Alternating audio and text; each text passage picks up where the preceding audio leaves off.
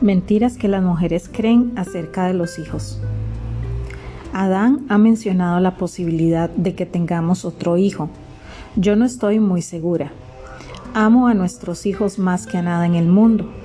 Con todo, ser madre es un trabajo duro.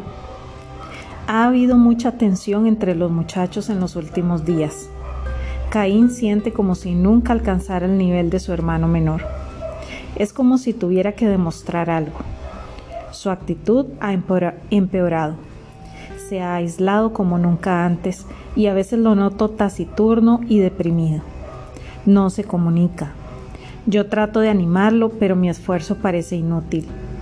Solía tener una relación muy estrecha con Dios y ahora dice que ni siquiera está seguro de creer en Él. A veces Adán se desespera con Caín.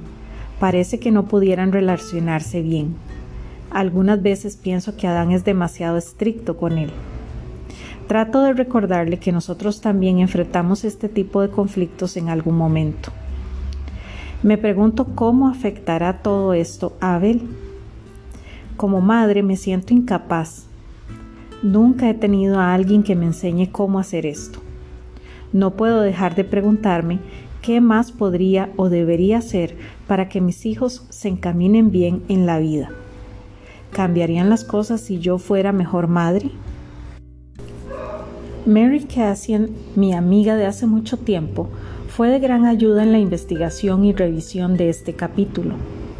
Además de escribir el contenido de las mentiras número 35 y número 36, creo que te animará a su perspectiva como alguien que ha experimentado esto como madre. Mary es coautora junto conmigo de los dos libros Mujer Verdadera 101, Diseño Divino y Mujer Verdadera 201, Diseño Interior.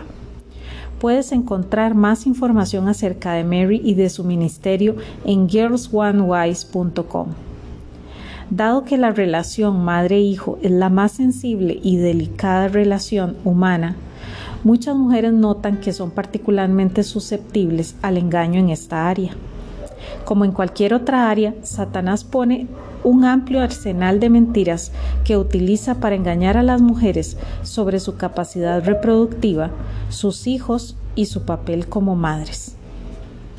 El objetivo de Satanás al promover dichas mentiras no es solo esclavizar a las madres, sino perpetuar el engaño a través de las nuevas generaciones, para que nunca conozcan la verdad ni experimenten su poder liberador. En este capítulo vamos a centrarnos en varias mentiras sutiles y verdades a medias que han ganado mucha aceptación en nuestra cultura cristiana contemporánea. Estas ideas equivocadas han cobrado un alto precio en nuestros hogares cristianos y las consecuencias van a empeorar en las generaciones futuras si no las reconocemos y rechazamos para poner en su lugar la verdad.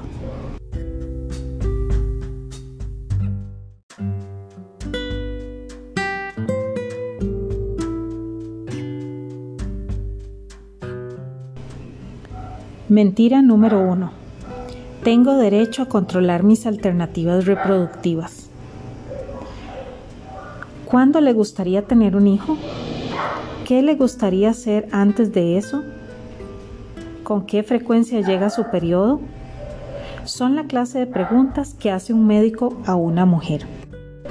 Según las respuestas de ella, el médico recomienda métodos anticonceptivos que traerán el resultado deseado. Antes de 1900, la idea de que una mujer en edad reproductiva pudiera tener relaciones sexuales con poca o ninguna posibilidad de quedar embarazada era impensable.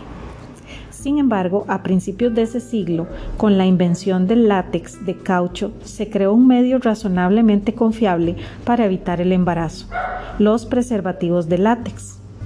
Entonces apareció en escena una mujer llamada Margaret Sanger, 1879-1966. En mis últimos años de adolescencia vi por casualidad un programa televisivo acerca de esta mujer que fundó el movimiento estadounidense a favor de los derechos reproductivos. Lo he buscado desde entonces, pero no he podido encontrarlo. Sin embargo, causó una profunda impresión en mi mente y me llevó a seguir investigando el tema. En 1914, Sanger lanzó el primer número de su publicación, feminista The Woman Rebel, un boletín mensual con el lema Ni dioses ni amos. Asimismo, distribuyó 100.000 ejemplares de su panfleto Limitación familiar. Dos años después, abrió la primera clínica de control de la natalidad en los Estados Unidos. Los escritos de Sanger explicaban sus creencias centrales, entre ellas, ninguna mujer puede llamarse libre si no posee y controla su cuerpo. Ninguna mujer puede llamarse libre a menos que pueda elegir conscientemente si va a ser madre o no. Ella propuso una combinación de control de la, natalidad, un término que ella acuñó en inglés, la esterilización forzada y la segregación como método para mejorar la sociedad, evitando que las personas no aptas se reprodujeran. Su definición de no apto incluía personas que eran discapacitadas, pobres, enfermas o débiles mentales, personas con un bajo coeficiente intelectual. En 1950, la Federación Planet Parenthood de Sanger, que se llamó originalmente la Liga Americana del Control de la, de la Natalidad o American Birth Control League, empezó a financiar investigaciones para desarrollar anticonceptivos orales. Su deseo era desarrollar un método de alta confiabilidad para controlar la natalidad y que pusiera fin a la crueldad de formar familias numerosas, en especial en los segmentos menos favorecidos de la sociedad. Diez años después, la FDA, Administración de Alimentos y Medicamentos, aprobó el uso de la primera píldora anticonceptiva. Planet Parenthood elogió la libertad, que daba a las mujeres. Por primera vez en la historia de la humanidad se podía separar el sexo de sus consecuencias reproductivas. No fue sorprendente que la píldora desencadenara la revolución sexual y el movimiento de liberación femenina que la acompañaba. Sería difícil exagerar los efectos trascendentales y duraderos de la vida y la influencia de Margaret Sanger. Nuestra cultura ha abrazado completamente la idea que promovieron Sanger y Planet Parenthood que controlar nuestra fertilidad es un derecho humano fundamental. Esta idea dice a las mujeres, tienes derecho a controlar tu cuerpo. Tienes derecho a decidir cuándo quieres, cuándo tienes un hijo y si lo tienes o no. Todo hijo debe ser deseado y amado. Los hijos que no son deseados ni amados no deberían nacer. Tienes derecho al placer y a la satisfacción, a la satisfacción sexual, sin necesidad de un matrimonio o del temor al embarazo. Las mujeres cristianas no son inmunes a estas ideas populares. Se han filtrado en nuestra mente como una solución intravenosa de un paciente que está inconsciente. Por eso es importante que acudamos a la palabra de Dios ¿Qué dice la Biblia acerca de los hijos y de la reproducción? Los hijos son una bendición de Dios y el cumplimiento a su mandato de multiplicarnos y llenar la tierra. Génesis 1:28. Los hijos son un regalo de Dios para nosotros. Herencia de Jehová son los hijos, cosa de estima el fruto del vientre. Salmo 127:3.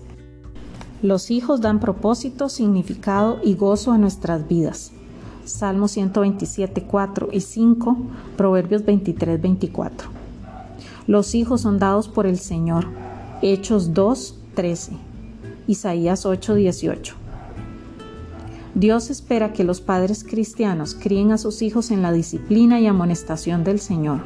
Génesis 18, 19, Efesios 6, 4.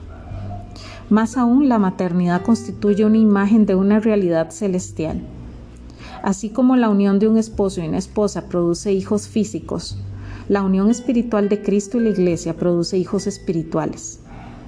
Juan 2.12, Gálatas 4.19.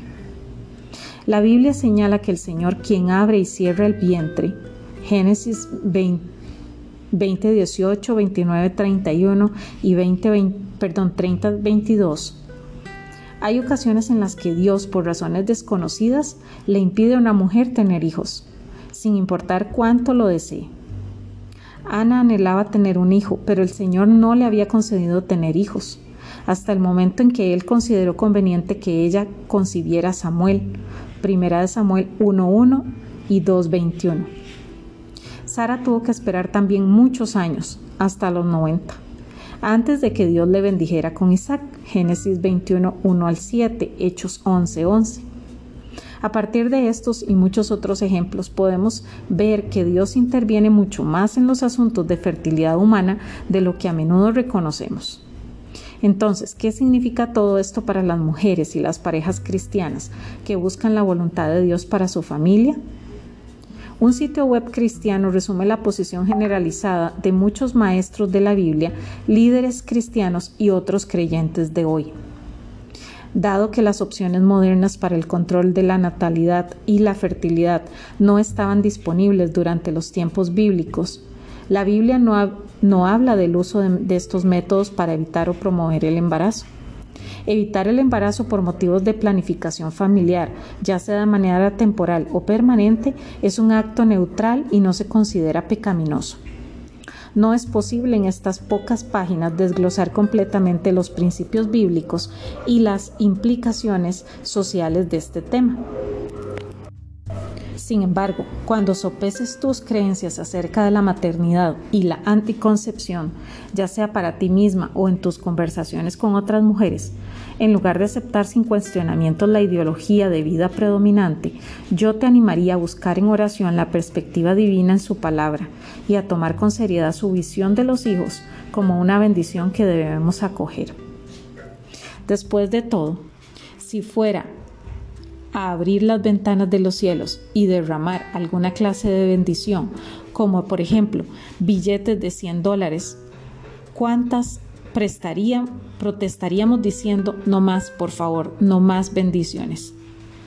Mi amiga Holly Elif y su esposo Bill notaron cómo su corazón y su manera de pensar cambiaron a medida que presentaba esta área de su vida delante del Señor.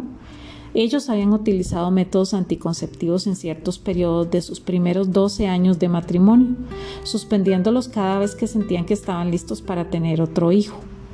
Solo hasta que tuvieron su cuarto hijo empezaron a replantear su posición acerca del control de la natalidad. Un amigo a quien pidieron consejo los animó a estudiar lo que decían las escrituras acerca de la maternidad. Así describe Holly esta experiencia. La historia de Holly. Tenía mucho miedo de pensar en perder el control en esa área de mi vida. Una de mis peores pesadillas era tener que usar ropa de maternidad por el resto de mi vida. Tenía esta imagen de las madres de familia numerosas que no era tan halagadora y yo no quería ser una de ellas. Sin embargo, me inquietaba este asunto y así durante seis meses escudriñé las escrituras en busca de cada referencia a los hijos y a la maternidad. Para ser sincera, buscaba una manera de no soltar el control de esa área de mi vida.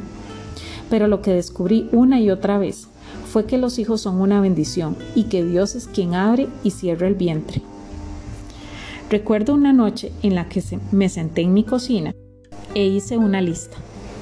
En la parte superior escribí, razones por las cuales no quiero tener un millón de hijos. Empecé a coleccionar mis, mis objeciones a lo, que a lo que encontraba en la palabra de Dios. Había muchos temores en la lista, como por ejemplo, ¿cómo va a quedar mi cuerpo? ¿Estaré embarazada cada nueve meses por el resto de mi vida? ¿Podemos mantener más hijos? ¿Podemos amar más hijos? ¿Qué pensará la gente? Cuando solté el lápiz y leí de nuevo lo que había escrito, me di cuenta de que la mayoría de cosas de mi lista eran fruto de mi egoísmo. Se hizo evidente para mí que se trataba de un asunto del corazón. Era cuestión de que yo tomara la decisión de permitirle a Dios ser el Señor en esta área de nuestra familia tal como yo quería que Él lo fuera en todos los demás aspectos de mi vida. Bill y yo orábamos acerca de qué hacer con nuestro dinero, dónde servir en el ministerio y qué autocomprar, pero en esta área era como si dijéramos, esto nos compete decirlo a nosotros. Por primera vez me vi confrontada al hecho de que nunca le había dicho al Señor cuál es tu voluntad para el tamaño de nuestra familia. Esa noche fue un momento decisivo en el corazón de Holly cuando ella rindió esa área de su vida a Cristo. Aún así, Bill y Holly decidieron, con cierto temor, disfrutar de sus relaciones sexuales, confiando en que Dios decidiría el número de hijos que Él quisiera confiarles. Ella me dijo, yo realmente pensaba en ese momento, si dejo que Dios tome el control de esto, voy a tener 25 hijos. Al final, Dios le dio a Bill y a Holly seis hijos más, dos de los cuales están en el cielo. Ahora como abuela de 15 nietos menores de 12 años, ella dice, al mirar atrás no lamentamos en absoluto nuestra decisión y no podemos imaginar lo que nos hubiéramos perdido sin estos seis hijos en nuestras vidas. Sopesa las posibilidades. Muchas mujeres con quienes hablo tienen los mismos temores de Holly cuando ella empezó a sopesar las implicaciones de entregar su maternidad al Señor. Holly y Bill terminaron con ocho hijos sobre la tierra. Puede que conozcas a otras mujeres como yo que han tenido más, pero también conozco otras parejas que no usaron ningún método anticonceptivo y solamente tuvieron dos o tres o ningún hijo. A fin de cuentas, el Dios que abre y cierra el vientre determina cuántos hijos una mujer va a tener. La pregunta es si podemos permitirle ser Dios y hacer lo que es bueno y sabio para todas las partes involucradas. Puede ser que tú no llegues a la misma conclusión a la que llegó Holly o cualquier otra persona en este tema. Conozco algunas parejas piadosas que han buscado al Señor con un corazón rendido y un sincero deseo de seguir su directiva y han sentido que Él les da la libertad de planear en oración el número de hijos y el momento de tenerlos, sirviéndose de métodos no abortivos para controlar la natalidad. Si este es un tema que enfrentas en este momento, ya sea en tu caso personal o por medio de una pariente o amiga, mi recomendación es muy sencilla. Escudriña las escrituras. No te conformes con seguir ciegamente la multitud o la cultura. Examina si tu actitud hacia los hijos, la fertilidad y el papel de Dios en todo esto se conforma a lo que dice la Biblia. Busca el consejo sabio y piadoso, Ora y pide al Espíritu que te guíe y asegúrate de investigar bien sobre los diferentes métodos anticonceptivos. Los métodos naturales y los métodos de barrera evitan que ocurra la concepción. Sin embargo, algunos métodos abortan el óvulo fertilizado y ponen fin a una vida que ya había comenzado. Es evidente que esto no es algo que Dios aprueba. Asimismo, te animaría a informarte bien si estás considerando la posibilidad de utilizar la píldora anticonceptiva. Algunos médicos y profesionales de la medicina se debaten de si al menos algunas de esas píldoras podrían ser una forma de aborto más que de prevención de la ovulación. En un artículo titulado ¿Pueden los cristianos usar métodos anticonceptivos? Albert Mogler reconoce esa posibilidad y comenta las parejas cristianas deben tener cuidado de elegir una forma de anticoncepción que evite por completo la concepción en lugar de ser abortiva. La esterilidad es otro tema difícil que muchas parejas enfrentan. Según los Centros para el Control y Prevención de las Enfermedades, o CDC por sus siglas en inglés, unos 7.3 millones de estadounidenses, o el 12% de la población en edad reproductiva, son estériles lo cual es motivo de gran aflicción para los afectados. Con respuesta a esta realidad, se han desarrollado un número de tecnologías de reproducción asistida, o ART por sus siglas en inglés. Los avances en este campo de la ciencia han aumentado las opciones que tiene una mujer para ser madre y han ayudado a muchas mujeres estériles. Sin embargo, para el cristiano, algunas de estas tecnologías suscitan otra serie de inquietudes éticas y morales. Por ejemplo, ¿qué pensar de los embriones que son producto de la fertilización in vitro, que no se usan y que están congelados y almacenados? ¿Hasta qué punto algunas de estas opciones van más allá de buscar un embarazo y consisten más bien en jugar a ser Dios? Si Dios ha cerrado tu vientre, ¿hasta dónde estarías dispuesta a llegar para intentar forzar a abrirlo? ¿Qué significa confiar en Dios, en que Dios te dé hijos a su tiempo, si acaso te los da? En todos estos asuntos es vital buscar sabiduría, orar para pedir discernimiento y tener el deseo de glorificar a Dios. Reitero que no todas las mujeres que aman a Cristo llegan a la misma conclusión acerca de la anticoncepción y otras decisiones reproductivas.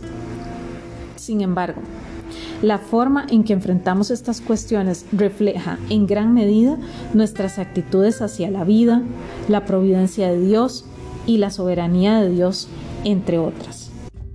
El legado de la maternidad. Ser madre presiona cada uno de mis botones y desafía todo lo que pienso acerca del crecimiento espiritual y la confianza en la provisión de Dios. La maternidad es una elección de vida que me exige al máximo, me ocupa por completo y me moldea.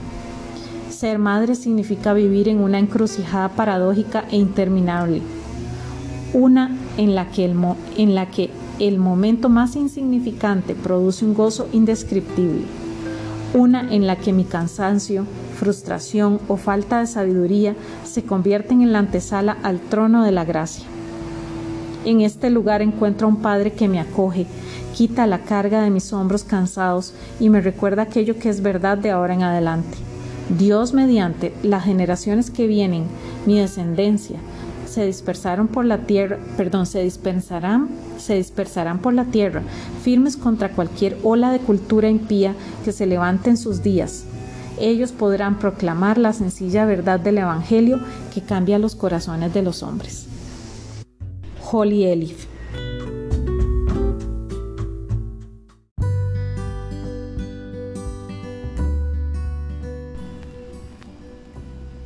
No podemos mantener más hijos. Pañales, comidas para bebé, equipos deportivos, frenos para los dientes. El Departamento de Agricultura de los Estados Unidos, USDA por sus siglas en inglés, calcula que criar a un hijo desde la cuna hasta la graduación de la secundaria cuesta un cuarto de millón de dólares. Y eso es antes de pagar su educación superior. Si buscas en la internet acerca de cuánto cuesta tener un hijo, descubrirás esta escandalosa cifra en todos los medios, desde CNN, Money, pasando por el Huffington Point, Post, perdón, hasta el Today Parents, sin mencionar el sinnúmero de blogs de crianza y madres. El mensaje que escuchan las jóvenes fuerte y claro es que criar hijos es demasiado costoso, que una familia numerosa es un lujo que muy pocos pueden darse. Por desdicha, el proceso mediante el cual la mayoría de las parejas, incluso de creyentes, determinan el tamaño de su familia, se guía por el presupuesto de que sencillamente carecen de los recursos financieros, emocionales, físicos, o el tiempo para tener otro hijo, si acaso alguno. ¿Cómo vamos a proveer para más hijos? Apenas logramos sobrevivir como estamos. ¿Y qué de la matrícula universitaria? Seríamos incapaces de proveer el estilo de vida que queremos dar a nuestros hijos. No podrían estar en equipos deportivos ni tomar clases de música. Limitaríamos su potencialidad. Mi cuerpo no soporta más hijos. Estoy agotada tratando de cuidar de los dos que ya tengo. Yo no sirvo para tener hijos, simplemente no tengo la paciencia para eso. Si tenemos más hijos no tendremos suficiente tiempo como pareja. Si tenemos más hijos, mis amigos o padres van a pensar que estamos locos. Ya piensan que tenemos demasiados. Soy feliz sin hijos. Hace poco la revista Time presentó un artículo de portada titulado La vida sin hijos, cuando tenerlo todo significa no tener hijos. La foto de la portada, condensaba muy bien el argumento, una pareja joven en excelente forma física, recostados en una playa sonriendo a la cámara, sin hijos a la vista. La periodista Lauren Sandler, la autora, elogiaba la creciente tendencia demográfica de mujeres que eligen no tener hijos una de ellas es Jenna Johnson, una mujer de Nueva York, quien explicó por qué la vida sin hijos es una excelente opción. Soy libre para hacer toda clase de cosas, comprar un objeto innecesario que me parece hermoso, planear viajes con nuestros padres ya mayores, dormir en otros lugares, pasar un día entero sin hablar con nadie, enviar paquetes de regalo para sobrinos y sobrinas, inscribirme en una clase de idiomas, salir de improviso a tomar algo con una amiga. Sé que todo esto sería posible con hijos, pero definitivamente más complicado. Mis planes profesionales y a largo plazo e incluso para unas simples vacaciones no tienen todas las limitaciones implícitas en la crianza de los hijos. Los cristianos no son inmunes al mensaje cultural acerca de lo indeseables que son los hijos. Consideremos por ejemplo el caso de Amy Baker. Ella y su esposo formaban parte del equipo de una organización cristiana. Pensaron que se quedarían sin hijos por causa del Evangelio, hasta que Amy se dio cuenta del verdadero motivo de su decisión. Después de casarnos, mi esposo y yo planeamos que nunca tendríamos hijos. Justificábamos nuestro deseo con nuestras convicciones cristianas. Trabajábamos como estudiantes, con estudiantes como ministros cristianos a tiempo completo. Nos parecía que tener una familia minaba nuestra capacidad para difundir las buenas nuevas. Puede que algunos misioneros cristianos deban limitar el tamaño de sus familias por causa del Evangelio. Sin embargo, en nuestro caso, esos argumentos eran una fachada para ocultar el temor y la indecisión que teníamos respecto a limitar nuestras vidas por causa de los hijos. Hizo falta un cuestionamiento discreto y el testimonio de otros cristianos para convencernos de que estábamos usando argumentos cristianos sólidos para escribir un motivo egoísta y nuestro temor. Perdón, para encubrir un motivo egoísta y nuestro temor. Uno de los propósitos primordiales del matrimonio es crear hijos que teman y sigan al Señor. Malaquías 2.15. El apóstol Pablo exhorta a las viudas jóvenes a que se casen, críen hijos, gobiernen su casa, que no den al adversario ninguna ocasión de maledicencia. Primera de Timoteo 5:14. También afirma que la mujer se salvará engendrando hijos, si permaneciera en fe, amor y santificación con modestia. 2.15. Por supuesto que Pablo no sugiere aquí que la salvación eterna de la mujer se obtiene engendrando y criando hijos. Antes bien, según revela el contexto, él declara que la disposición de una mujer a abrazar su llamado como portadora y sustentadora de vida es un fruto que acompaña la salvación genuina es la prueba de que ella le pertenece a él y sigue sus caminos.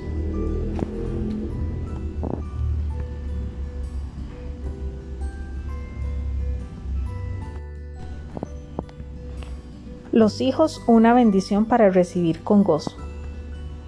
Todavía recuerdo la mañana en que una amiga en otro lado, en otro estado del país, me anunció que estaba embarazada de su cuarto hijo. Aunque ella y su esposo estaban dichosos con la noticia, no tardaron en percibir que no todas las personas a su alrededor compartían su entusiasmo. Ella me dijo, de hecho, algunas de las peores críticas las hemos recibido de las personas de la iglesia. Es triste, pero he tenido conversaciones similares con madres embarazadas a lo largo de los años, lo cual refleja una mentalidad según la cual los hijos son otra cosa, no una bendición. El Señor Jesús nos dio ejemplo de un sistema de valores completamente diferente cuando recibió a los niños, les dedicó tiempo e instó a sus seguidores a hacer lo mismo. Mateo, perdón, Mateo 19, 13 al 15. Y cuando los discípulos quisieron saber cómo ser grande en el reino de Dios, buscó a un pequeño y llamando Jesús a un niño lo puso en medio de ellos y dijo, de cierto os digo que si no os volvéis y os hacéis como niños, no entraréis en el reino de los cielos. Así que cualquiera que se humille como este niño, ese es el mayor en el reino de los cielos. Y cualquiera que reciba en mi nombre a un niño como este, a mí me recibe. Mateo 18 del 2 al 5. Esto no quiere decir que las mujeres deban tener cuantos hijos sea posible. Tampoco significa que Dios haya llamado a todas las mujeres a casarse y tener hijos. Sin embargo, la palabra de Dios deja muy claro que la maternidad es un don del dador de la vida y es vital para extender su reino en nuestra generación y más allá. María de Nazaret es un bello ejemplo de una mujer que demostró su fe mediante su disposición a tener un hijo, aun cuando hacerlo no era ni económica ni culturalmente aconsejable, y cuando se interponía en sus planes, sueños y comodidad personal. Podríamos imaginar algunas de las objeciones que pudieron pasar por la mente de esta adolescente cuando el visitante angelical anunció que daría a luz un hijo. Soy demasiado joven, no estoy lista para tener un hijo. No voy a poder pasar tiempo con José y mis amigas si quedo atada a un bebé. Primero me gustaría instalarme en nuestra nueva casa. ¿Qué van a decir los demás? Nadie lo entenderá. Todavía no tenemos la capacidad de mantener un hijo. José apenas empieza a hacer funcionar su negocio. No obstante, nada indica que María hubiera manifestado algún tipo de duda o reserva. Su respuesta fue sencilla. Soy la sierva del Señor, que se cumpla todo lo que has dicho acerca de mí. Lucas 1.38. En efecto, ella dijo, Tú eres mi Señor, yo acepto cualquier molestia o dificultad que esta disposición signifique para mí. Lo único que importa para mí es cumplir el propósito para el cual tú me creaste. Confío en ti, creo que tú te ocuparás de esto y me darás todo lo que necesito. Estoy muy agradecida por tener una madre que respondió de la misma manera al llamado de Dios en su vida. Cuando Nancy Sosomon, una profesional de la música clásica, se casó con Art de Moss a los 19 años, ellos planearon esperar al menos cinco años antes de tener hijos, a fin de que ella pudiera terminar su carrera como cantante. Sin embargo, el Señor tenía otros planes. En los primeros cinco años de su matrimonio, Él les dio seis hijos. Durante este tiempo, mi madre le ayudó además a mi padre a comenzar un negocio. A lo largo de esos años, de matrimonio,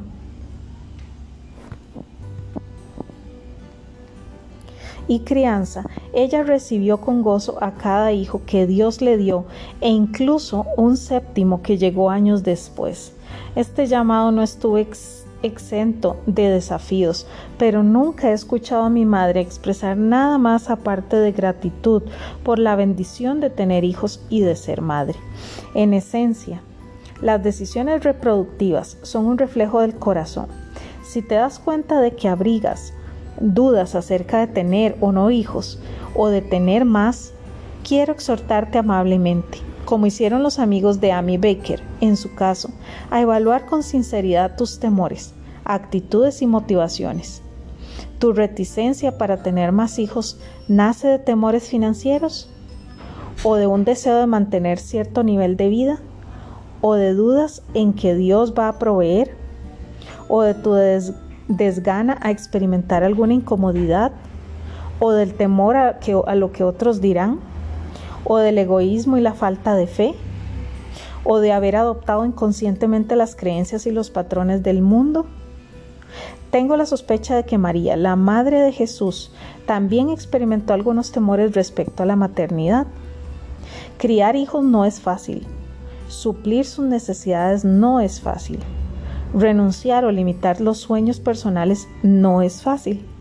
La maternidad es una de las cosas más difíciles que puede hacer una mujer. No obstante, la verdad es que tu debilidad y tu necesidad proveen una oportunidad para que experimentes los recursos ilimitados de la gracia de Dios y el Espíritu de Cristo que vive en ti proveerá todo lo que te haga falta para hacer, para hacer su voluntad. Él ha prometido estar contigo, sustentarte y sostenerte, guiarte, darte fortaleza y suplir todo lo que necesitas conforme a las riquezas en gloria en Cristo Jesús. Filipenses 4:19. Si Él considera conveniente bendecirte con hijos, Él te bendecirá también con todo lo que necesitas para recibirlos y criarlos para su gloria.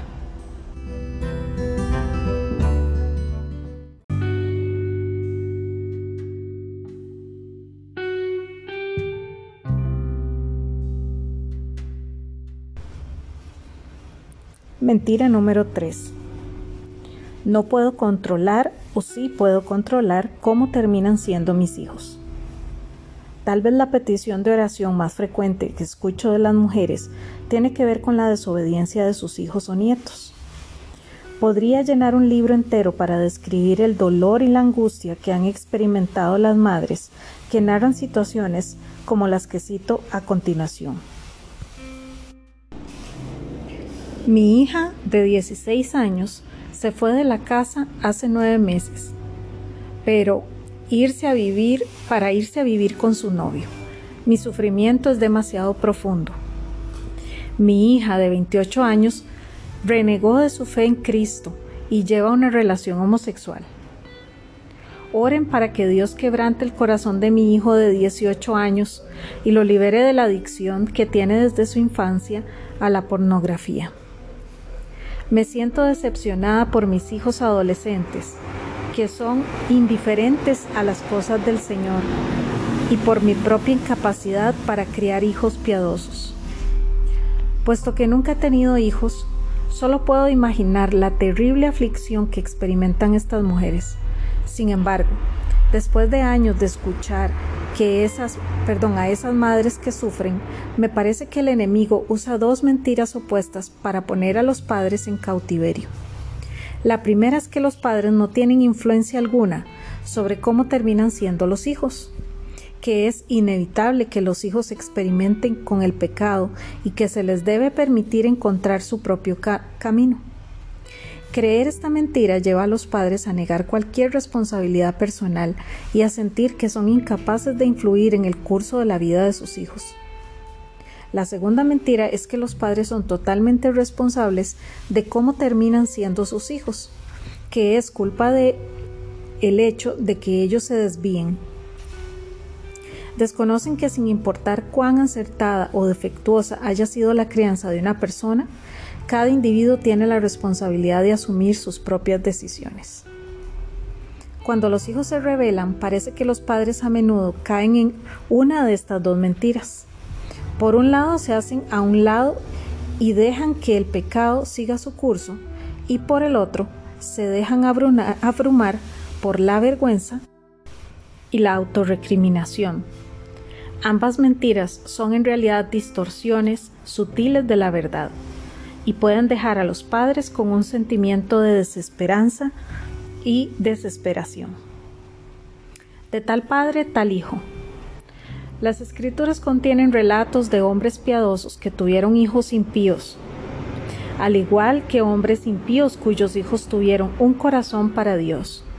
Rara vez se da una explicación por la cual esto suceda, sin embargo, hay algunas pistas que sirven de guía a los padres que desean que sus hijos se conviertan en verdaderos seguidores de Cristo.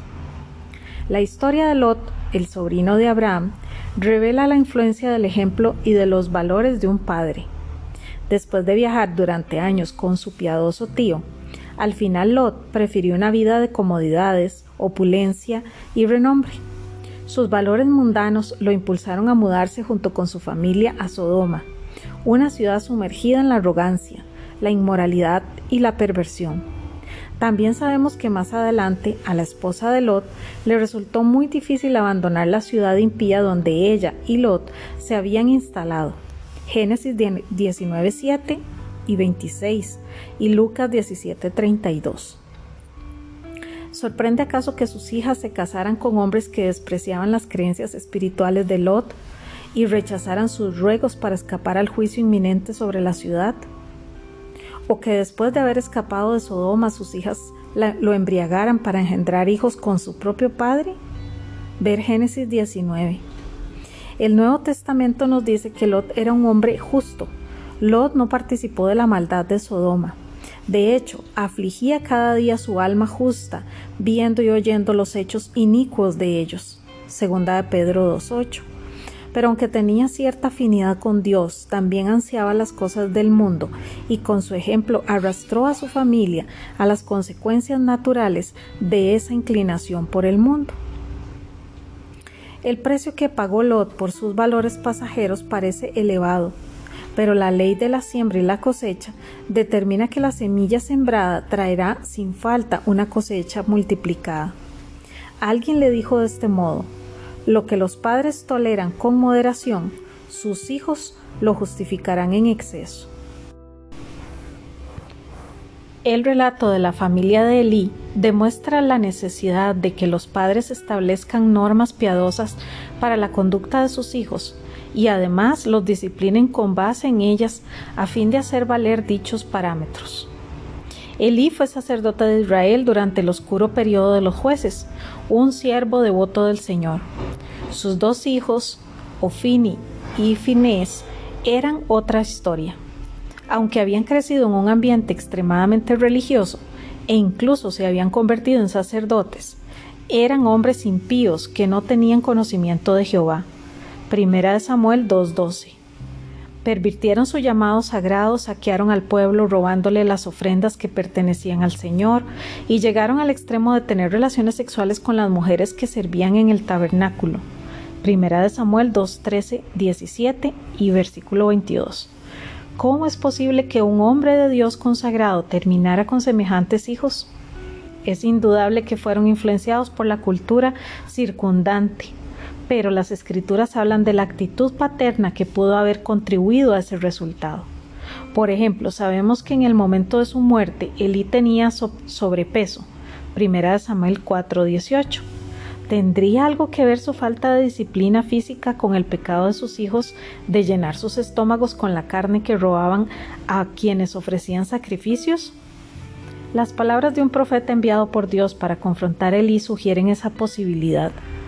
¿Por qué habéis hollado mis sacrificios y mis ofrendas, y has honrado a tus hijos más que a mí, engordándoos de lo principal de todas las ofrendas de mi pueblo Israel? Primera Samuel 2:29. Las escrituras mencionan al menos una ocasión en la cual Elí supo lo que sus hijos hacían y los confrontó por su conducta malvada. Primera Samuel 2, 25. No obstante, en ese momento ya era muy viejo no sabemos por qué esperó tanto para hacerlo, o si habría pasado por, algo, por alto la conducta de ellos antes de ese incidente. Lo cierto es que no oyeron la voz de su padre. Verso 25. Evidentemente, Dios responsabilizó a Elí de su paternidad permisiva, como quedó claro en el mensaje que envió a Elí por medio de medio de Samuel, su, su joven pupilo y le mostraré que yo juzgaré su casa para siempre, por la iniquidad que él sabe, porque sus hijos han blasfemado a Dios y él no los ha estorbado. Primera de Samuel 3:13.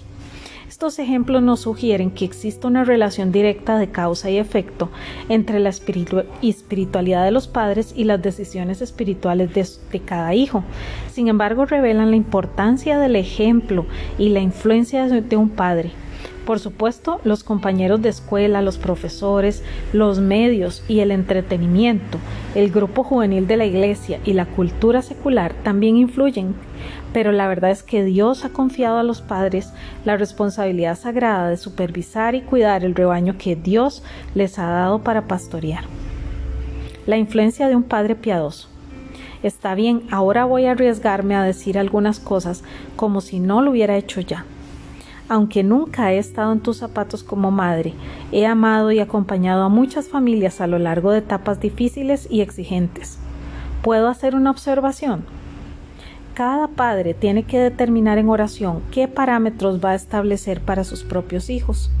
Esos límites varían de una familia a otra, de un hijo a otro, y ciertamente cambian a medida que los hijos crecen. No obstante, debo admitir que me desconcierta y preocupa ver algunas decisiones que padres bien intencionados le permiten tomar a sus hijos, como si ellos como padres no tuvieran nada que decir al respecto. Decisiones tales como permitir a sus hijos usar las redes sociales sin parámetros claros y rendición de cuentas, tener amistades cercanas sin supervisión con personas que no tienen un corazón para Dios, tener citas románticas con no cristianos, hablar irrespetuosamente, vestir de manera inapropiada, entretenerse con música, televisión y películas que promueven los valores de este mundo.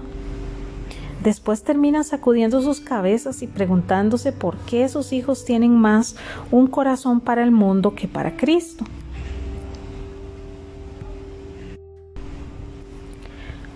mientras escribo este capítulo, unos 20 centímetros de nieve cubren el suelo y ha nevado todo el día. A nadie se le ocurría tomar una planta de semillero y sembrado afuera en un día como hoy. No tendría posibilidad alguna de sobrevivir. Para eso existen los invernaderos que proveen un medio óptimo para el crecimiento de las plantas jóvenes. Más adelante, cuando sus raíces se hayan desarrollado y sean lo bastante fuertes para soportar los elementos, puede ser trasplantadas en el exterior.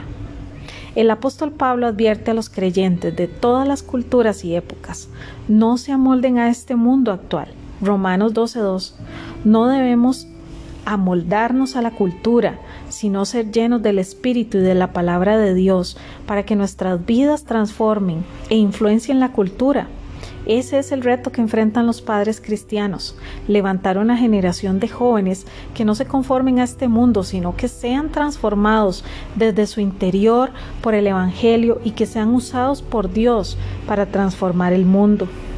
Aún así, algunos hijos cuyos padres proveen directivas sabias y piadosas a veces rechazan esa dirección.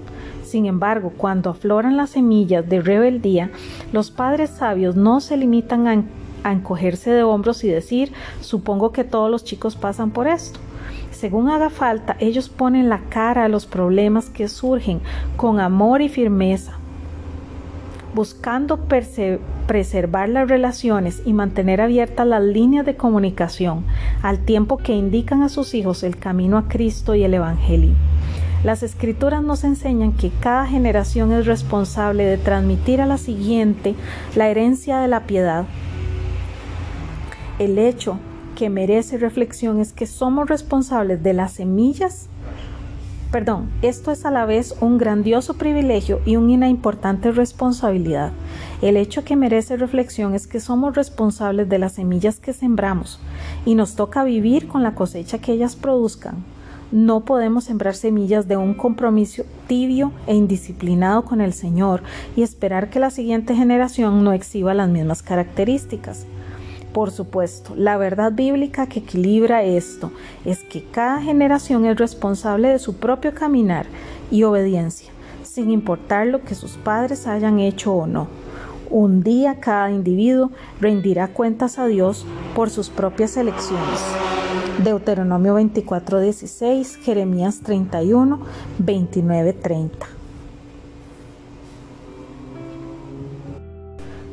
Señales de una fe verdadera. Los padres también pueden ser engañados en lo que respecta a la condición eterna de las almas de sus hijos. Por ejemplo, pueden creer que si siguen la fórmula correcta, la salvación de sus hijos está garantizada. El problema es que nuestros hijos nacieron con la misma inclinación pecaminosa inherente con la que todos nacimos. Salmo 51.5, 58.3, Isaías 59.2.8 como es cierto de cada uno de nosotros, a menos que haya una obra del Espíritu que atraiga a nuestros hijos a Cristo y les conceda el don del arrepentimiento y la fe, nunca se volverán a Él ni serán salvos. Además es tentador dar por sentado que un hijo que ha sido criado en la iglesia y ha hecho una profesión de fe en su infancia es por defecto un verdadero cristiano. Sin embargo, las escrituras dejan claro que una persona puede saberlo todo acerca de Dios, tener todas las respuestas correctas e incluso tener profundas experiencias religiosas sin jamás haber nacido de nuevo. Solo Dios conoce el corazón de cada persona. Aún así, Él nos ha dado algunas normas objetivas mediante las cuales podemos examinar una profesión de fe, ya sea la nuestra o la de otra persona. La primera epístola de Juan identifica las características específicas que distinguen a aquellos que han sido verdaderamente salvos y a aquellos que pueden ser religiosos, pero carecen de fundamento para su profesión de salvación. Y en esto sabemos que nosotros le conocemos, si guardamos sus mandamientos. Por esto sabemos que estamos en Él. Él dice que permanece, el que dice que permanece en Él debe andar como Él anduvo. El que dice que está en la luz y aborrece a su hermano está todavía en tinieblas. Si alguno alma al mundo, el amor del Padre no está en él. Todo aquel que no hace justicia y que no ama a su hermano no es de Dios. Primera de Juan 2.3, 5.6, 9.15 y versos, perdón, y capítulo 3, verso 10. La esencia de la verdadera salvación no es un asunto de profesión o de desempeño, sino de transformación. De modo que si alguno está en Cristo, nueva criatura es, las cosas viejas pasaron, he aquí todas son hechas nuevas. Segunda de Corintios 5:7, perdón, 5:17. Es el hombre o la mujer que ha experimentado una verdadera conversión a una nueva vida, o a un corazón nuevo, o a una nueva naturaleza, o a una nueva lealtad, o a un nuevo amo. Colosenses 1:13. el pacto que Dios hace con aquellos que le pertenecen, incluso la promesa de que perseveraremos en nuestra fe, Dios promete, pondré mi temor en el corazón de ellos para que no se aparten de mí. Génesis 32, 40. El autor de Hebreos señala además que la perseverancia hasta el final es la señal de una fe verdadera, porque somos hechos participantes de Cristo con tal que retengamos firme con tal que retengamos firme hasta el fin nuestra confianza del principio. Hechos 3:14. Ciertamente es posible que quienes han experimentado una verdadera conversión desobedezcan a Dios o tengan una recaída. Sin embargo, ningún cristiano verdadero puede pecar deliberadamente y de manera habitual sin experimentar la convicción del Espíritu Santo. Los padres que dan por hecho que sus hijos han nacido de nuevo cuando sus vidas no demuestran evidencia alguna de ello, pueden hacerles creer falsamente que su destino eterno está asegurado. Esto también puede impedirles orar de manera eficaz y liberar la batalla espiritual por las almas de sus hijos. Los padres que conocen y aman a Cristo anhelan que sus hijos también. Los padres que conocen y aman a Cristo anhelan que sus hijos también lo conozcan y lo amen. Quieren vivir y criarlos de tal manera que sus hijos tengan hambre de Dios. Sin embargo, aún los mejores padres dependen por completo de la obra del Espíritu Santo en los corazones de sus hijos. Por eso, el recurso más poderoso de una madre es la oración. Vuelvo a repetir esto. Por eso, el recurso más poderoso de una madre es la oración. Por medio de la oración puedes batallar por los corazones de tus hijos, incluso de los hijos pródigos que han rechazado la fe y viven presos del pecado. Es un gran consuelo saber que las armas de nuestra milicia no son carnales, sino poderosas en Dios para la destrucción de fortalezas. Segunda de Corintios 10:4. La Biblia nos asegura que la oración eficaz del justo puede mucho. Santiago 5:16.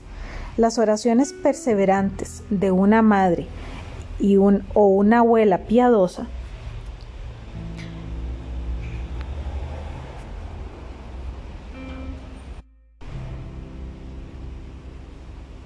o de una tía o una amiga pueden lograr un cambio profundo en la vida de un hijo. El enemigo miente a los padres en un esfuerzo por sabotear la transmisión del Evangelio de una generación a otra. Necesitamos con urgencia padres que amen la verdad y que guíen a sus hijos a amar a Cristo, orando para que el Espíritu de Dios cautive estos corazones y que ellos puedan reflejar la gloria de Dios a la siguiente generación.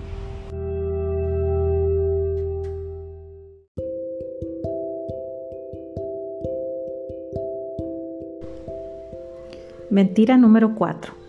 Mis hijos son mi prioridad número uno. Tal vez hayas escuchado acerca de los padres sobreprotectores. Se refiere a los padres que se concentran excesivamente en sus hijos. Por lo general se involucran demasiado en las experiencias de sus hijos y más específicamente en sus éxitos y fracasos, hasta el punto que se les compara con helicópteros que sobrevuelan constantemente sobre sus hijos. En los últimos años he observado el incremento de un tipo de padre sobreprotector religioso. Se trata de madres bien intencionadas, cuyo mundo gira alrededor de sus hijos en lugar de comprometerse con ellos en un estilo de vida que gire en torno al Evangelio.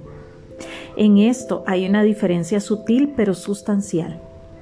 Como a Satanás le queda complicado hacerte creer la mentira de que tus deseos personales son más importantes que las necesidades de tus hijos, tratará de convencerte de la mentira contraria, que toda tu vida se, se centra en tus hijos.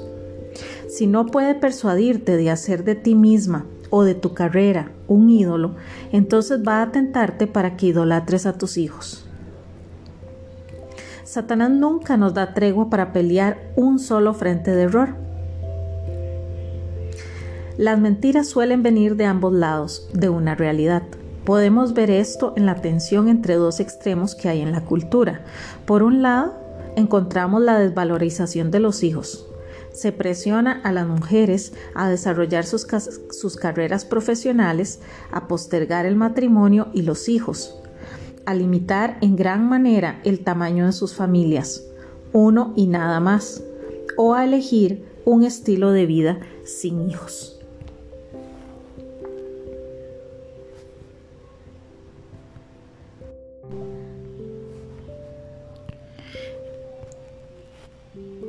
En el otro extremo, los hijos son tratados como semidioses. La cultura presiona a los padres para que prodiguen a sus hijos las últimas herramientas y artefactos más sofisticados, así como ropa de diseñador y juguetes. Inscribirlos todo el año en actividades deportivas, danza, música, clases de arte, mimarlos, satisfacer todos sus antojos, complacer sus sentimientos e inclinarse a todos sus caprichos. Con razón los padres terminan confundidos. Por eso necesitamos la dirección equilibrada de las escrituras. La Biblia enseña que los seres humanos somos idólatras por naturaleza. Colosenses 3:5. Podemos adorar a una persona o a una relación, el sexo, el dinero, una profesión, las posesiones, los logros o un pasatiempo que nos gusta. Nancy Percy explica que un ídolo es cualquier cosa que queremos más que a Dios, cualquier cosa de la que dependemos más que de Dios, cualquier cosa en la que buscamos más satisfacción que en Dios. ¿Crees que es posible para una mujer desear hijos más de lo que los desea Dios? ¿Depender de su familia más de lo que depende de Dios? ¿Buscar satisfacción en la maternidad más que en Dios? Por supuesto que es posible. Los hijos son una bendición maravillosa de Dios. Él los tiene en gran estima y ellos pueden traer mucha alegría y satisfacción a sus padres. Al mismo tiempo, las madres pueden verse tentadas a valorar a sus hijos por encima de todo. Jesús desafía esta manera de pensar acerca de la relación entre padres e hijos en unos términos que no admiten duda o equivocación. El que ama a padre o madre más que a mí, no es digno de mí. El que ama a hijo o hija más que a mí, no es digno de mí. Los hijos, perdón, Mateo 10:37. Los hijos deben amar a sus padres y los padres deben amar a sus hijos. La Biblia es clara al respecto, pero el amor por tus hijos nunca debe estar por encima de tu amor por Jesús. Tu máxima prioridad es amarlo y seguirlo, y eso significa que tus hijos no son la prioridad número uno. El resultado práctico de la crianza que pone a los hijos en el centro de todo suele ser hijos egocéntricos. El hijo crece pensando que el mundo gira en torno a él y que las otras personas existen con el único propósito de satisfacer sus necesidades o deseos. El Señor no quiere que seamos personas egocéntricas ni que tengamos una vida centrada en los hijos. Él quiere que vivamos una vida centrada en Dios. Él no quiere que tu vida gire en torno a tus hijos, sino involucrar a tus hijos en un estilo de vida que gire en torno a su reino. La forma en que vives tu vida diaria habla mucho acerca de lo que ocupa el primer lugar de tu corazón. ¿Qué comunican tus acciones? ¿Le demuestras a tus hijos que Él es el centro del universo? ¿O demuestran que el Señor debe ser el centro del universo de ellos? Reflexiona en el mensaje que comunicas. Cuando llevas a tu hijo a la iglesia en lugar de llevarlo al entrenamiento de fútbol, siendo muy consciente de que por, por eso tal vez deba quedarse en la banca en el próximo partido cuando exiges a tus hijos que se sienten en la mesa y conversen con visitantes en lugar de permitirles que se aíslen con, sus juegos de video. Cuando animas a tu hija a apartar una fracción de su pago semanal para ofrendar en la iglesia. Cuando le pides a tu hijo en edad preescolar que juegue en silencio en su habitación durante media hora para que tú puedas pasar tiempo en la lectura de la palabra de Dios cuando incluyes a tu adolescente en la actividad de pelear patadas, pelar, perdón, de pelar patatas para una comida que estás preparando para una mujer que padece cáncer. Cuando invitas a tu hijo a que te ayude a clasificar ropa en el centro de acogida a la mujer embarazada, en lugar de inscribirla en otra clase de música o danza a de todas las que ya tiene. Cuando invitas a, a una mujer a quien aconsejas al torneo de baloncesto de tu hijo con el propósito de comunicarle la verdad a ella durante el partido. Estas son nada más algunas ideas para demostrar con tu vida y tu comportamiento que Dios es el centro de tu universo y para comunicar que Él debe ser también el centro del universo de tu hijo, como dice John Piper.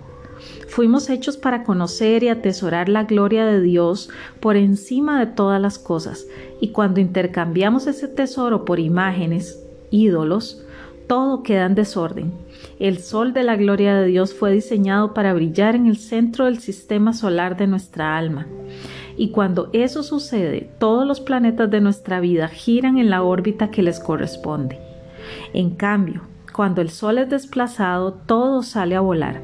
La santidad del perdón, la sanidad del alma empieza cuando se restablece la gloria de Dios a su lugar resplandeciente y central que atrae con su fuerza todo lo demás.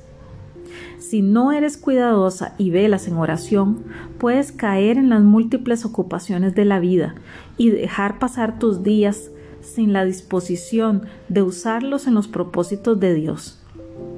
Puedes perder tu enfoque. La vida se puede convertir en un afán absoluto por los hijos.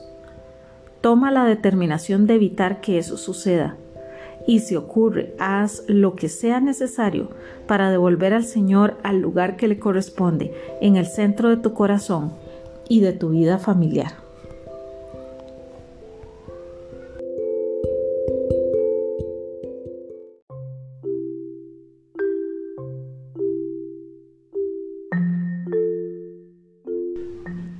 Mentira número 5.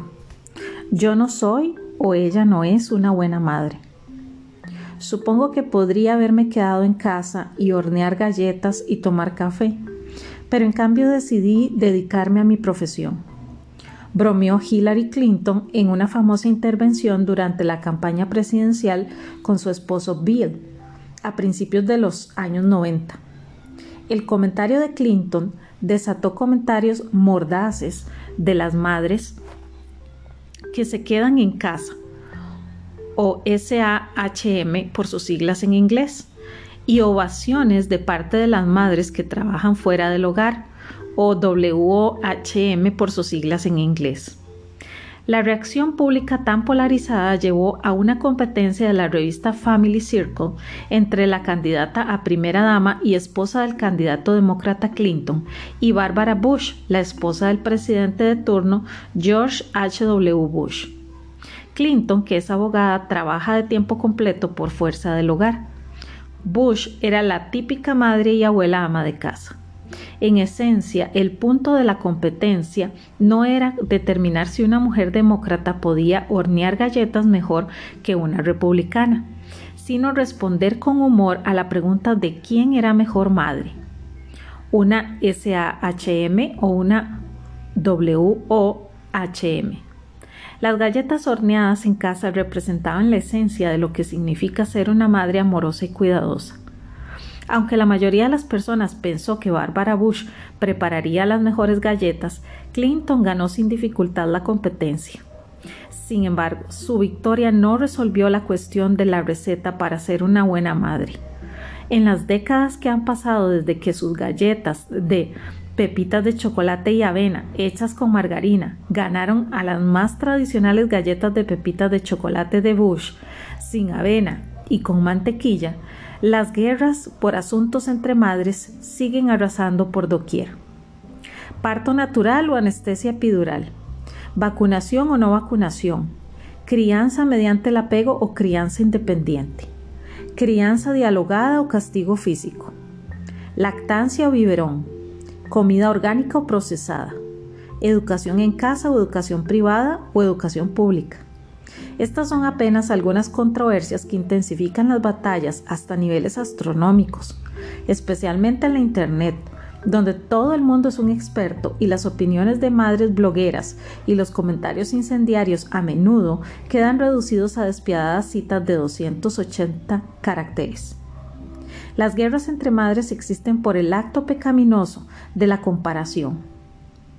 Medimos nuestro desempeño conforme a la medida creada por los medios, las blogueras, los expertos en crianza, las amigas y muchos más. Nuestra reacción es atormentarnos por no cumplir esa medida o sentirnos satisfechas de haber tomado la decisión correcta y mirar con desdén a las mujeres que no. Por supuesto, las guerras entre madres estallaron mucho antes de la competencia de galletas entre Clinton y Bush. Podemos encontrarlas desde el Génesis, que nos cuenta la historia de Raquel y Lía, dos hermanas que estaban casadas con el mismo hombre, Jacob ver Génesis 30. Estas hermanas no cesaban de compararse entre sí. Raquel se veía como un fracaso en lo que respectaba a la maternidad, mientras que Lía se enorgullecía en su éxito como madre. En el área matrimonial la situación era al revés. Lía sentía la punzada de la envidia porque Jacob amaba más a Raquel que a ella. La competencia constante produjo una relación tirante entre las dos hermanas y llevó a muchas peleas y divisiones en toda la familia. Casi toda madre quiere ser una buena madre. No es de sorprenderse que Satanás tome ventaja de ese deseo profundo y lo use como una oportunidad para promover el pecado, incitando a las madres a compararse con otras. Va a tentar a una madre a creer la mentira, yo no soy una buena madre y a culparse, condenarse y reprocharse. O la tentará a creer la mentira, ella no es una buena madre, y a lanzar culpa, condenación y reproche sobre otra madre. Por un lado, la madre se considera a sí misma como un fracaso y envidia a otras, que, según ella, lo hacen mejor. En el otro extremo, ella ve a las otras madres como un fracaso y se enorgullece de hacerlo mejor. A todo lo largo de la historia, los escritores y teólogos de la antigüedad han identificado la envidia y el orgullo dentro de la lista de los pecados más destructivos y mortíferos. La Biblia advierte, pero si tenéis celos amargos y contención en vuestro corazón, no os jactéis ni mintáis contra la verdad, porque esta sabiduría no es la que desciende desde lo alto, sino terrenal, animal, diabólica, porque donde hay celos y contención, allí hay perturbación y toda obra perversa. Santiago 3, 14, 16. Ninguna madre está segura de cumplir a cabalidad con su trabajo de madre. Todas las madres, si son francas, se preguntan a veces en secreto, ¿estoy haciendo lo correcto? ¿Y van a afectar negativamente mis decisiones a mis hijos? Nuestros temores se agravan cuando nuestros hijos son indisciplinados y se portan mal, cuando los tratamos con dureza o somos irascibles con ellos, cuando usamos demasiado la televisión como niñera o cuando olvidamos sacar la carne del congelador, lo cual obliga a la familia a comer otra vez hamburguesas y papas fritas en el restaurante de comida rápida.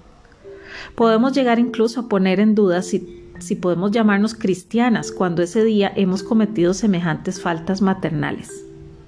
Por el contrario, cuando nuestros hijos van bien, somos tentadas a atribuirnos el mérito de ello y a presumir de nuestras habilidades como madres.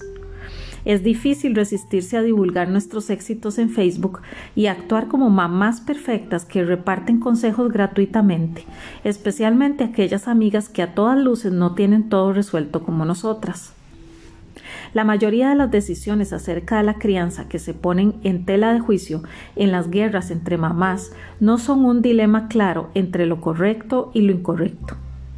Si bien algunas decisiones pueden ser más terminantes que otras, la mayoría son cuestión de gusto personal y de circunstancias individuales. Cada madre debe decidir en oración lo que es mejor para ella y para su familia. Cada mujer toma decisiones diferentes. La iglesia nunca fue diseñada para ser un cómodo club de familias idénticas. En la familia de Dios la variedad es algo positivo y deseable. Si bien es cierto, esto genera tensión en las relaciones. ¿Cómo debemos convivir y, tener buenas relaciones? Las tensiones entre creyentes respecto a preferencias individuales o grupales han existido desde los comienzos de la Iglesia. Romanos 14 habla acerca de cómo debemos convivir con otras personas que aman al Señor pero no son del mismo parecer en cuanto a la manera ideal de vivir la fe cristiana. Recibida débil en la fe, pero no para contender sobre opiniones, porque uno cree que se ha de comer de todo, otro que es débil come legumbres. El que come no menosprecia al que no come, y el que no come no juzgue al que come, porque Dios le ha recibido. ¿Tú quién eres? que juzgas al criado ajeno? para, tu para su propio Señor está en pie o cae, pero estará firme, porque poderoso es el Señor para, para hacerle estar firme. Pero tú, ¿por qué juzgas a tu hermano? O tú también, ¿por qué menosprecias a tu hermano? Porque todos compareceremos ante el tribunal de Cristo, de manera que cada uno de nosotros dará cuenta a Dios, dará a Dios cuenta de sí. Así que ya no, juzgue, no nos juzguemos más los unos a los otros Romanos 14, 1 al 4, capítulo 10 y capítulo 12 y 13. Las escrituras nos enseñan que ciertas cosas son correctas y ciertas cosas son incorrectas. Sin embargo, hay otros asuntos acerca de los cuales podemos tener diferencias de opinión legítimas. El problema en Roma era que los cristianos se juzgaban los unos a los otros sobre las cuestiones discutibles. Pablo sostuvo que puesto que cada creyente le pertenece a Dios, no hay lugar para cuestionar las decisiones de otro creyente en asuntos en los que Dios no ha señalado un comportamiento específico deseable. Pablo instruyó a los creyentes a que dejaran de discutir por opiniones personales y de criticar o menospreciar a los que opinan diferente. Como madres cristianas haríamos bien en atender este consejo. La Biblia nos insta a presentar nuestra vida con humildad y sinceridad delante del Señor para que Él la examine, en lugar de compararnos con otros y esperar que llenen nuestra medida. Si alguien cree ser algo cuando en realidad no es nada, se engaña a sí mismo. Cada cual examine su propia conducta y si tiene algo de qué presumir, que no se compare con nadie. Gálatas 6, 3, 4. No es la opinión de los expertos o de las otras madres de la iglesia o la opinión de tu madre o suegra o una amiga lo que determina tus decisiones como madre.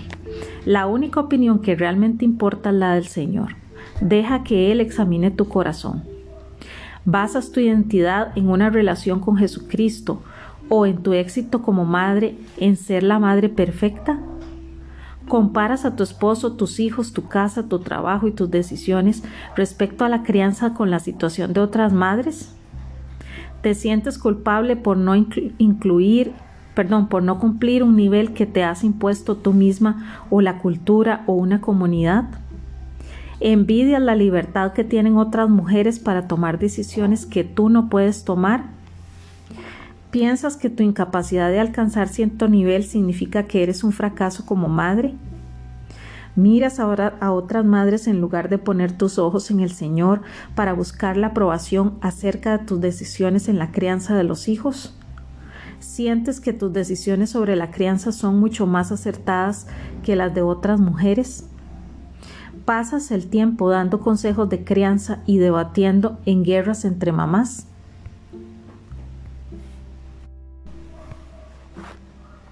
¿Menosprecias a otras madres que presumen la posición diferente a la tuya? Toma la determinación de ser parte de la solución en vez de ser parte del problema. Sé una dadora de gracia. Deja de discutir acerca de opiniones sobre la crianza y deja de criticar y menospreciar a quienes tienen opiniones diferentes. Antes que nada recuerda que el verdadero amor es bondadoso, no es envidioso ni jactancioso, no es orgulloso, ni se compara con rudeza. Primera de Corintios 13, 4 y 5. Si queremos ser madres amorosas cuya vida se centra en Dios, a eso es a lo que debemos aspirar. Pero la sabiduría que es de lo, de lo alto es primeramente pura, después pacífica, amable, benigna, llena de misericordia y de buenos frutos, sin incertidumbre ni hipocresía, y el fruto de justicia se siembra en paz para aquellos que hacen la paz. Santiago 3, 17, 18.